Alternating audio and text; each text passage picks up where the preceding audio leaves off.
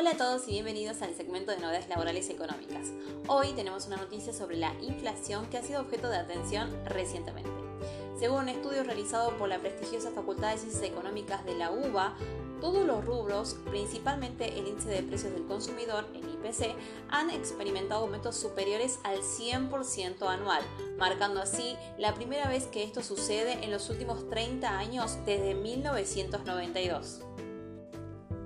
Entre los rubros con mayores aumentos se destacan restaurantes y hoteles, liderando con un 134,7% anual en relación en agosto de 2022. Le siguen equipamiento y mantenimiento de hogar con un 122,3% e industria y calzado con un 121,4%. En cuanto a los subrubros, se observa un destacado incremento en verduras con un impresionante 162,4% de aumento. Le siguen electricidad y gas con un 161,6%, frutas con 154,5%, azúcar y golosinas con un 151,6%. Algunos subrubros como combustibles, alquileres y carnes no llegaron a las tres cifras de aumento, manteniéndose en valores más moderados. De igual manera, los bienes experimentan un aumento del 115,7%, mientras que los servicios subieron un 114,8%. El servicio de electricidad, gas y otros servicios públicos fue el que más se incrementó con un 161,6%, mientras que los bienes como diarios, revistas, libros y papelerías aumentaron un 140,5%. Este panorama ha llevado a un aumento considerable en la canasta básica alimentaria que ha crecido un 124% anual. La canasta básica total también ha experimentado un aumento del 123%, destacando la disparidad en el aumento de precios entre los alimentos y otros productos. Según los datos proporcionados, un hogar de cuatro integrantes necesita ingresos de aproximadamente 104.227 pesos para no ser indigente y de 232.427 pesos para no ser considerado pobre, según el índice de junio.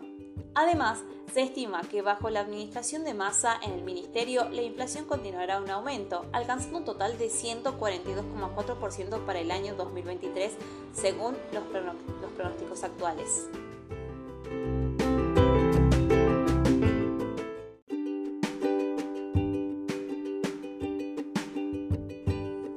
A su vez, hoy hablaremos sobre una opción financiera muy interesante para enfrentar la alta inflación en nuestro país, los depósitos a plazo fijo. Esta alternativa puede ser especialmente atractiva para pequeños inversores, ya que ofrece una rentabilidad que supera el crecimiento mensual de los precios.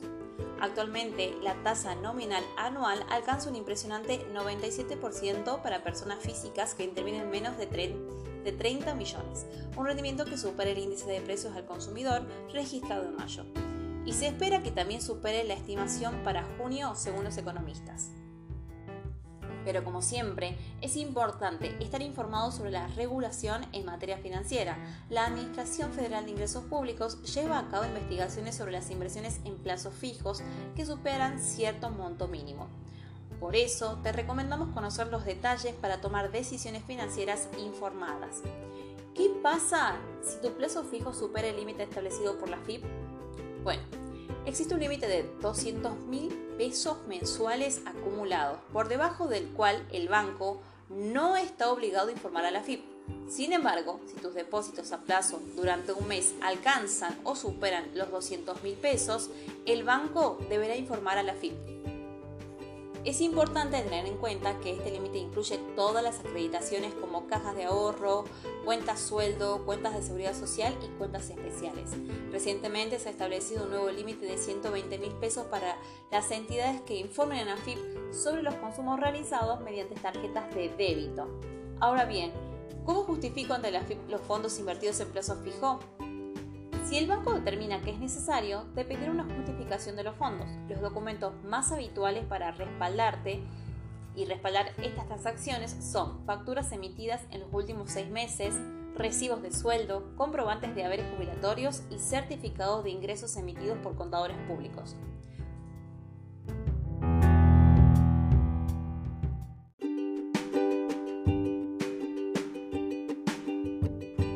Para finalizar, tenemos una noticia emocionante que seguro les interesará. Durante la última gira del presidente Alberto Fernández, Argentina firmó un acuerdo energético con la Unión Europea que podría abrir puertas a nuevas oportunidades económicas y ambientales. El acuerdo se centra en varios aspectos claves relacionados con la energía. Uno de los puntos más destacados es el desarrollo del hidrógeno y sus derivados, como el hidrógeno verde, con sus fuentes de energía limpia y sostenible. También se promoverán las energías renovables como la eólica y, se buscará integrarlas de manera más efectiva a la red eléctrica. Una de las partes más interesantes del acuerdo es el suministro estable y seguro de gas natural, un tema vital para Europa, especialmente en estos tiempos de incertidumbre debido a la guerra en Ucrania y la interrupción del suministro de gas proveniente de Rusia. Argentina se compromete a proveer gas natural licuado a la Unión Europea, alineándose con los objetivos de descarbonización a largo plazo y el Acuerdo de París. Además, el acuerdo pone énfasis en la protección del medio ambiente. Ambas partes trabajarán para reducir las emisiones de metano y explorarán formas de capturar y utilizar carbono en sectores desafiantes. También se asegurarán que las futuras inversiones de proyectos cumplan con las legislaciones ambientales pertinentes para preservar la biodiversidad y proteger los ecosistemas vinculados al agua. Este acuerdo representa una oportunidad única para el desarrollo sostenible de la industria energética en Argentina y Europa y también contribuirá a los esfuerzos globales para convertir el cambio climático en línea con el Acuerdo de París.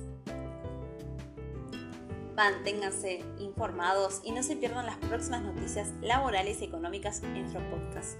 Hasta la próxima y gracias por seguirnos.